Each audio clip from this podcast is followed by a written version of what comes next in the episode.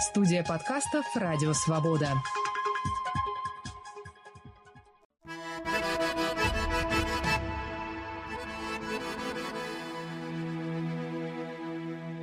Салам алейкум. Здравствуйте. Вы слушаете очередной выпуск подкаста «Хроника Кавказа» с Вачагаева. Мой собеседник Михаил Гумба, кандидат исторических наук, старший научный сотрудник Абхазского института гуманитарных исследований и старший преподаватель Абхазского госуниверситета. И мы поговорим сегодня о массовом выселении абхазов по итогам Кавказской войны во второй половине XIX века, известной в исторической науке как мухаджирство горцев Северного Кавказа в Османскую империю.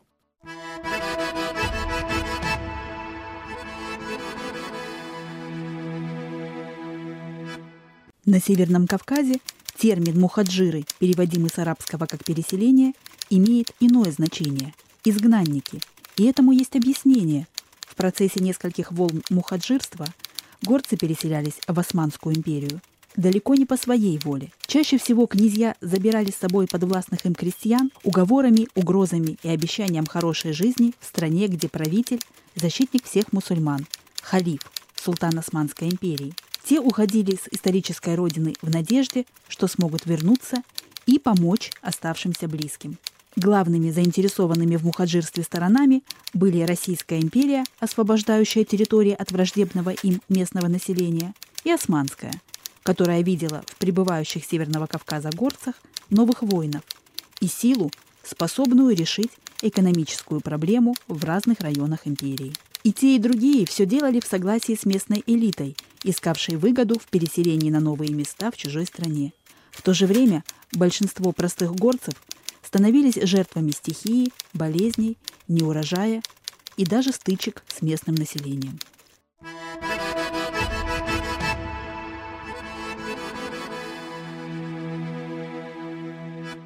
Уважаемый Михаил, побудительным моментом переселения стали итоги Кавказской войны. Давайте начнем с того, что подвигло абхазов оставить свою историческую родину и переселиться на территорию Османской империи.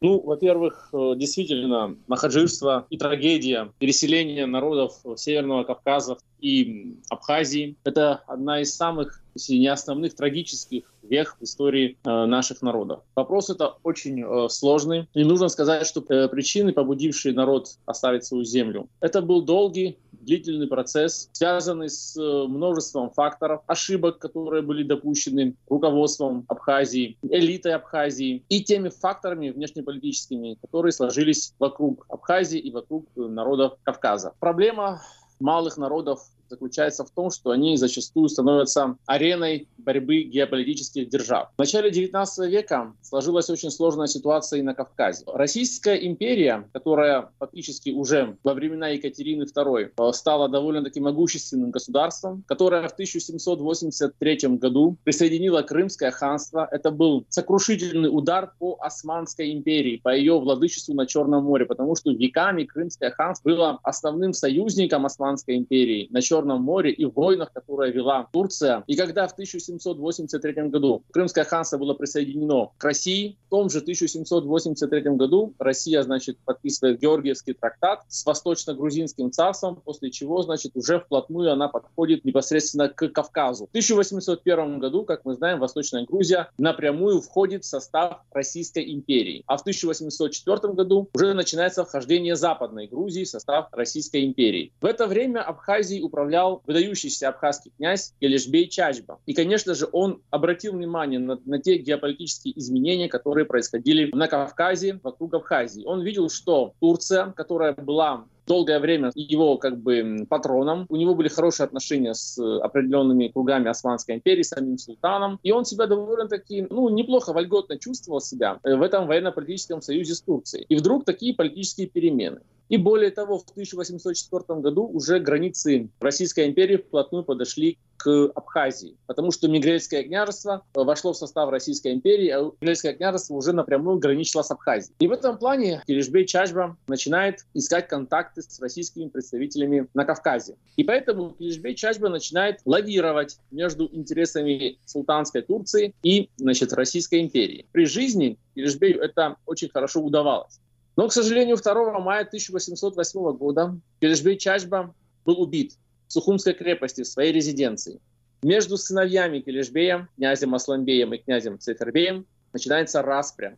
Князь Асланбей делает ставку, скажем так, на Османскую империю, а князь Сефербей, будучи зятем мигрельских князей Дадьяни, уезжает в Мигрелию и делает ставку на российское военное командование, которое уже было распортировано на территории Мигрелии. В результате э, русско-турецкой войны, которая в тот момент уже с 1806 года шла э, между Россией и Турцией, в контексте этой русско-турецкой войны в июле 1810 года российские военные корабли штурмом берут Сухумскую крепость, выбивают турецкий гарнизон гарнизон из Сухум-Кале, из Сухумской крепости. Протурецкий ориентированный Асланбей вынужден был оставить э, Абхазию. Он забрал с собой и своих приверженцев. И вот 1810 год, это считается э, в истории Абхазии, это первая волна нахаджирства. В 1810 году после захвата Сухумской крепости Сафербей принял просительные пункты от императора Александра I, и Абхазия на правах автономного княжества вошла в состав Российской империи. В 1821 году Асланбей снова нападает на Абхазию но российские войска наносят ему э, поражение. Поэтому 1821 год – это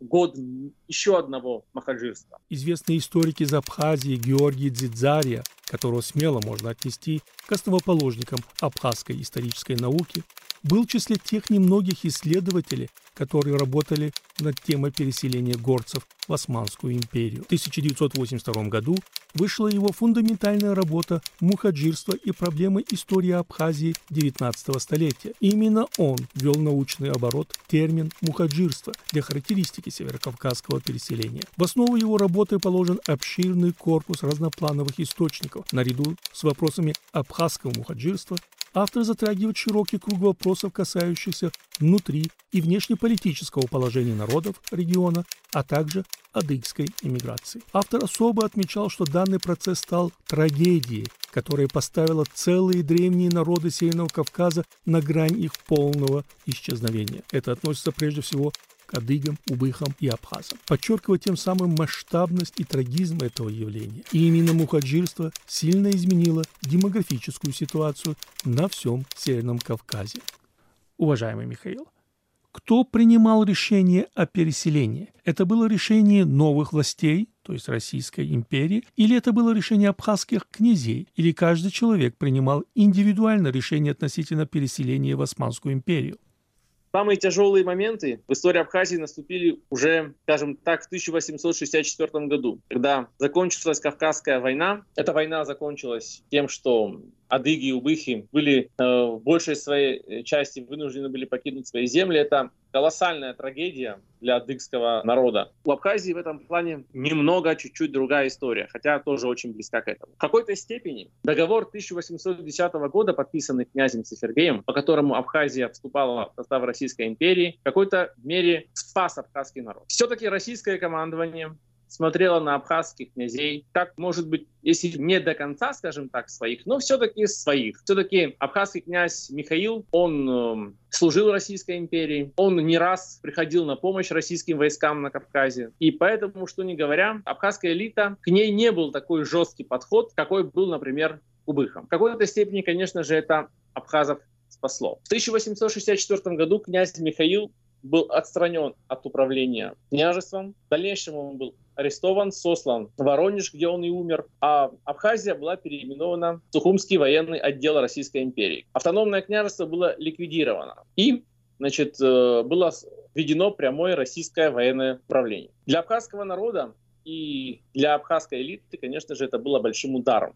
Дело усугублялось еще и следующими моментами. Царские чиновники, которые были посланы, в частности, в Абхазию, они оказались совершенно недальновидными. Они не поняли, где они находятся. Они начали очень пренебрежительно относиться к народу, который испокон веков был свободным. Крепостного права в Абхазии, как и у адыгов, у абхазов крепостного права никогда не было. Абхазы всегда были свободным народом. В 1866 году начальник Сухумского военного отдела, полковник Каньяр, и его подручные, значит, чиновники Черепов и Измайлов, собрали народ на Лыхнинской площади. И когда они объявили о том, что народ э, должен заплатить за свою свободу своим князьям, дворянам, это вызвало просто шок среди народа. Оскорбились как э, простые крестьяне, которые никогда не были, скажем так, рабами, так и князья и дворяне. Почему? Потому что князья и дворяне были связаны со своим народом аталычеством, кровным родством. Это когда, если рождался в княжеской семье ребенок, его отдавали на воспитание в крестьянскую семью. Обычай аталычества, который был и у абхазов, и у адыгов распространен. И когда э, чиновники объявили о том, что народ освобождается от своих господ, это вызвало так называемое Лыхтинское восстание. В результате этого Лыхтинского восстания были убиты полковник Каньяр, чиновники Черепов, Измайлов, 4 офицера и 54 казака. Конечно же, российское командование срочно перебросило в Абхазию войска. В Абхазии начались репрессии. Людей стали арестовывать, отбирать у них оружие, ссылать на каторгу в Сибирь. Народ, чтобы избежать всех этих репрессий, начал переселяться в Турцию. Считается, что после Лыхлинского восстания 1866 года, в 1867 году Абхазию покинуло 20 тысяч человек. Абхазские ученые думают, что намного больше. В 1877 году началась очередная русско-турецкая война. Эта русско-турецкая война затронула и территорию Абхазии тоже. Нужно сказать, что махаджирство, вызванное русско-турецкой войной 1877-78 годов, считается самым массовым на, терри- на территории Абхазии, самым трагическим, был царский указ, чтобы между реками Кодором и Псырской, это вот центральная Абхазия, чтобы вот на этой территории не селились абхазы. Они не имеют права селиться на побережье. Абхазы объявлялись виновным народом. Махаджирство 1878 года было насильственным. Людей э, насильно значит, э, сгоняли на побережье. Там уже стояли корабли, был определенный договор и с турецким правительством. Почему? Потому что Турция к тому времени уже была, скажем так, дряхлеющая империя, и ей нужна была свежая кавказская кровь, кавказская молодежь, которая бы погибала бы за ее интересы. Народ насильственно сгоняли на побережье, сажали на эти корабли и отправляли в Турцию. Последнее махаджирство, оно было насильственным. В результате этого сердцевина Абхазии, она фактически опустела. Даже сейчас вот э, центральная часть Абхазии, она в ней проживает мало абхазов. Она действительно, она, она до сих пор пустая сегодня, по сути дела.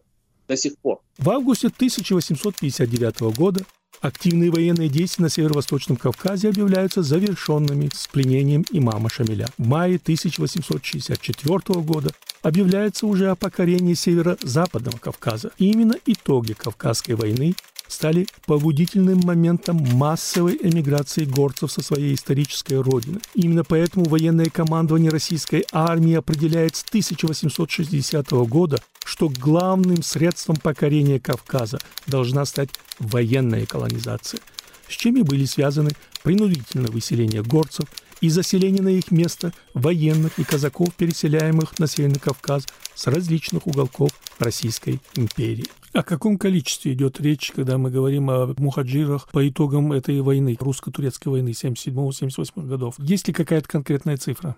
До 50 тысяч человек. Но, опять-таки, возможно, в разы больше. Может, даже более 100 тысяч, если не того более. Ну, представьте себе, центральная Абхазия фактически опустела, а та часть, которая осталась, они объявлялись виновными, им запрещалось жить на побережье. Это на своей земле, на своей исторической родине. Это была такая трагедия для народа, которую невозможно даже описать и сказать словами. На примере черкесов мы знаем, что само переселение из Причерноморья в Османскую империю уже в ходе самого переселения обернулось невероятной трагедией. Суда оказались непригодными брать на борт такого количества переселенцев. Пока ждали суда, умирали прямо на берегу Черного моря. В пути многие заболевали болезнями, месяцами их держали на карантине, в том числе в пути суда тонули.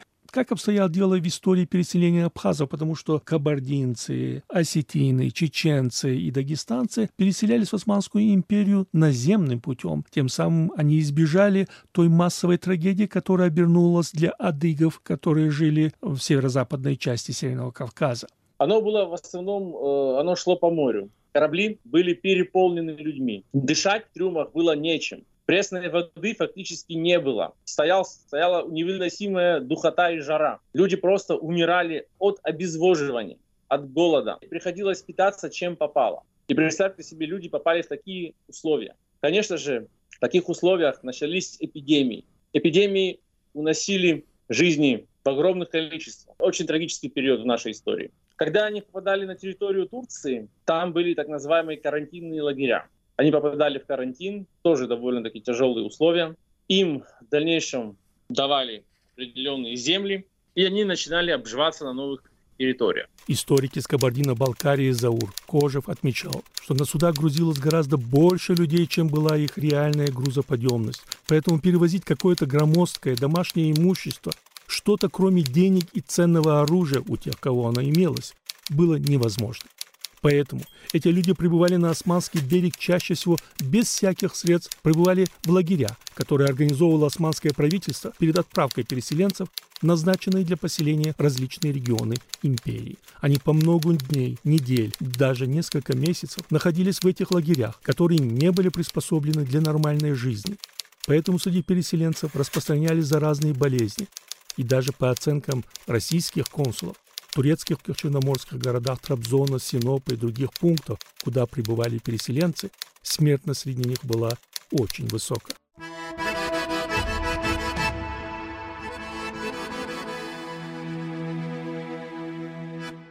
Вы слушаете хронику Кавказа с Вачигаевыми вместе с моим гостем, историком Михаилом Гумба. Говорим о массовом выселении абхазов с исторической родины во второй половине XIX века в Османскую империю.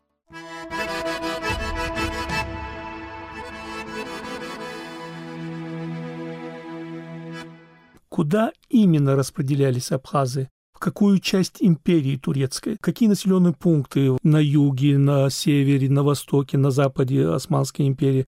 И были ли это этнические села, то есть их селили абхазов отдельно, или же это были совместные населенные пункты, например, с адыгами, или же с местным населением?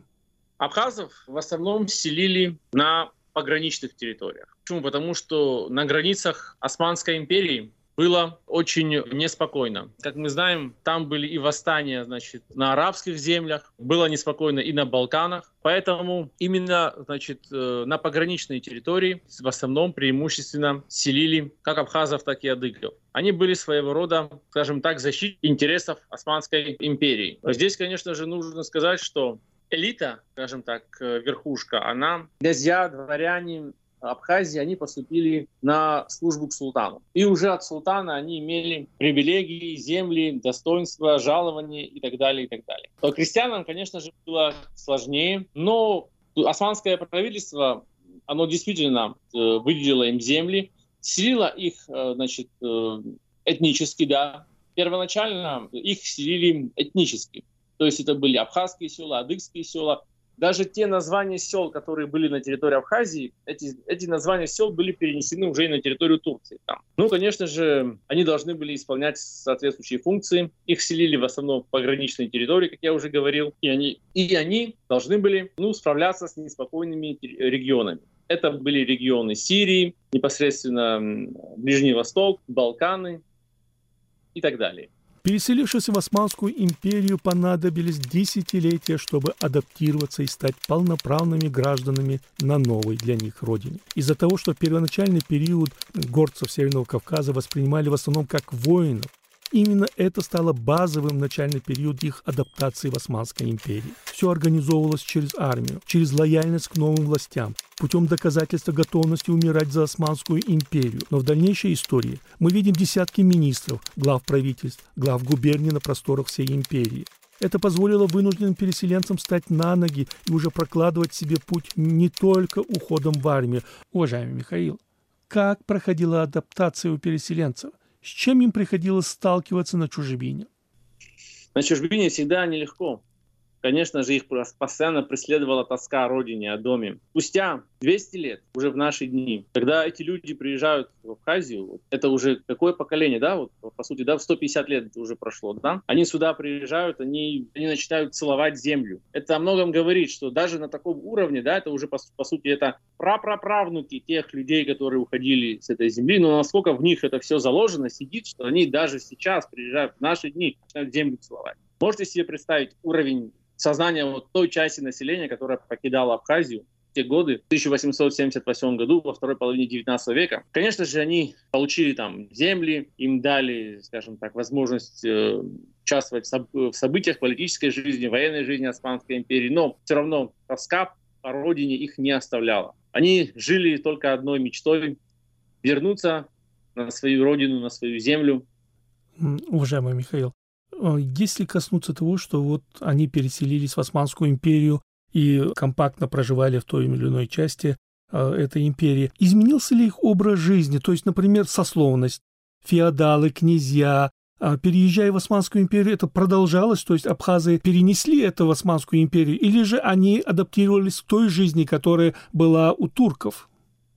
Изначально, значит, они сохранили свой уклад жизни изначально, но затем э, все-таки э, турецкий, турецкий образ жизни, быт все-таки наложил свой отпечаток, и в дальнейшем уже, скажем так, традиционный уклад начал меняться. Я бы, я не сказал бы, что он как бы там разрушился. Абхазы до сих пор живущие, значит, адыги, абхазы, которые живут на территории Турции, они сохранили свои обычаи и традиции, просто под влиянием турецких традиций и турецкой жизни уклад начал ну, видоизменяться потихонечку, постепенно, но тоже не сразу. Ну, роль князей, например, они могли как-то влиять на своих бывших э, подчиненных, которые там в Абхазии были их подчиненные, но в Турции, наверное, у них было э, какое-то уже другое положение знаете, уже, уже не так. Ну, надо сказать, что даже на территории Абхазии князья не могли так активно вмешиваться в жизнь э, крестьян. Крестьяне были лично свободными, они имели право на свободное передвижение, право на свое крестьянское достоинство. И э, никто из князей, даже из таких,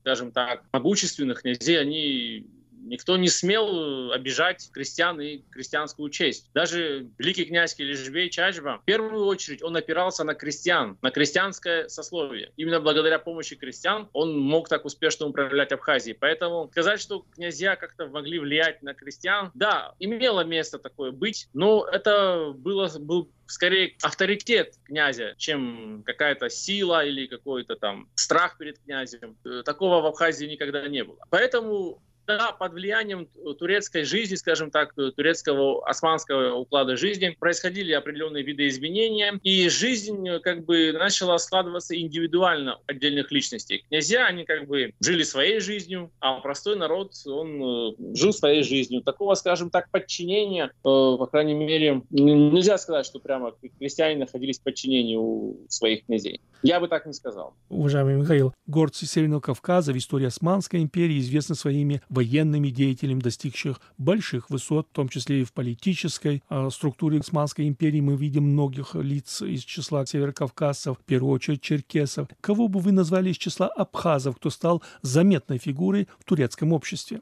Э, этих людей столько много, что это была бы тема отдельной лекции. Я назову вам несколько имен, вот, которых вот я вот просто вот посчитал вот нужным назвать. Это Рауф Орбай из абхазского рода Ашхаруа. Он был, его предки были родом из Псху. Рауф Орбай был премьер-министром Турции. Он был приближенным Кемала Ататюрка. Был, можно сказать, его правой рукой. Определенное время он даже был послом Турции в Великобритании. Имел связи с Черчиллем. Одна из выдающихся личностей и в истории Турции, и в истории Абхазии. Абхазия им очень гордится. Мехри Расим. Родилась в 1886 году, умерла в 1954 году. Профессиональная художница абхазского происхождения из княжеского рода Ачба. Дамат Махмуд Джалаладдин Паша из абхазского рода Вацба. Родился в 1852 году, умер в 1903 году. Был министром юстиции Османской империи. Был зятем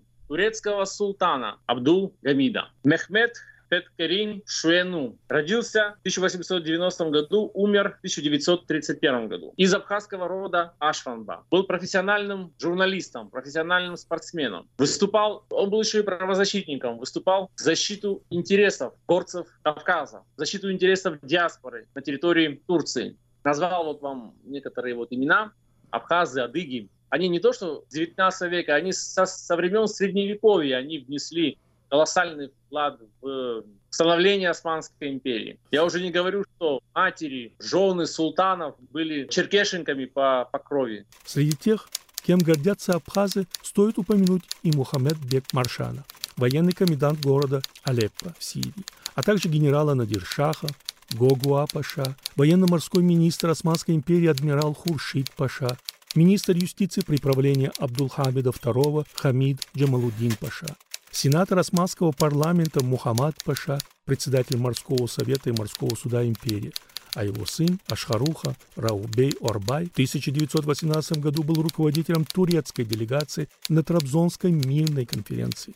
Активно содействовал признанию независимости горцев со стороны Османской империи. В 1919 году стал адмиралом и морским министром Османской империи и от имени османского правительства подписал Мудросское перемирие. В период правления Мустафы Кемаля в 1921 году стал министром Турецкой республики, а с июня 22 по август 23 года возглавлял правительство Мустафы Кемаля в общественной жизни, то есть не военную, если взять, а среди абхазской диаспоры были приоритеты, безусловно, это сохранение языка, культуры, традиций, то есть предпринимали действия, чтобы не раствориться в новом для них многочисленном турецком обществе. Что именно делалось для сохранения языка, традиций? То есть вы можете сказать, как переселенцы пытались все это сохранить на чужбине? Турецкое правительство, оно, скажем так, не, не очень приветствовало национальные, скажем так, какие-то анклавы. То есть турецкое правительство, оно работало по такому принципу. Все живущие на территории Турции люди, они должны быть турками, говорить по-турецки и как бы вести, ну, грубо говоря, турецкий образ жизни. В этих условиях абхазы, адыги, они бережно, как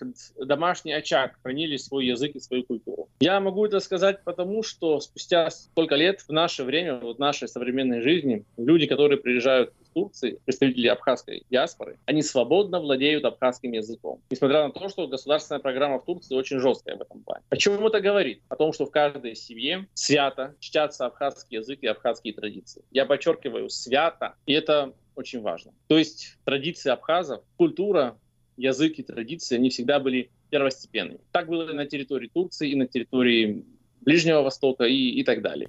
В 1913 году в Стамбуле был создан Абхазско-Черкесский комитет, ставивший культурно-просветительные задачи – составление алфавитов, сбор этнографического материала, организация народных игр. Ему удалось все-таки издать буквари на абхазском и адыгском языках. Из числа абхазской диаспоры стоит упомянуть Феткери Ашанба, который издал ряд книг и брошюр, посвященных Кавказу. Я не смог найти какие-то цифры, конкретные цифры абхазской диаспоры. То есть из того, что вы сказали, что в Турции должны быть только турки, не позволяет во время переписи указывать национальность. Поэтому затрудняется именно вот такого рода поиски цифр. Есть ли у вас какие-то цифры, которые сегодня абхазские ученые или абхазская диаспора в Турции а, используют именно как обозначение численности абхазов в современной Турции?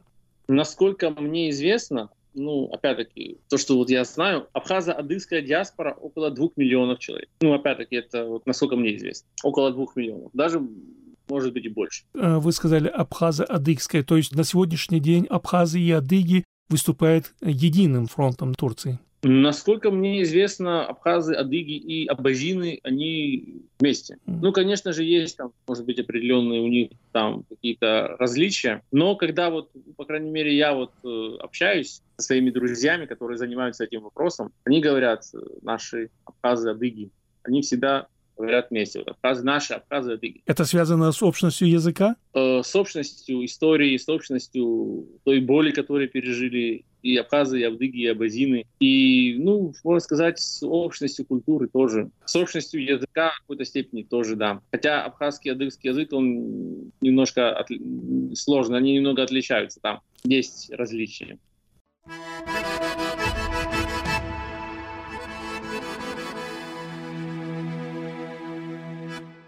Турецкая политика сегодня не учитывает национальные меньшинства. Поэтому в переписях страны все бывшие горцы указаны как турки, что усложняет процесс выявления точного числа потомков мухаджиров среди горцев Северного Кавказа. По данным общественных организаций абхазской диаспоры в современной Турции, численность абхазов там составляет несколько сотен тысяч человек. Это говорит о том, что число абхазов в Турции в несколько раз больше, чем в самой Абхазии. Несмотря на это, они прилагают все усилия для сохранения своего языка, традиций, а также пытаются быть полезными своей исторической родине.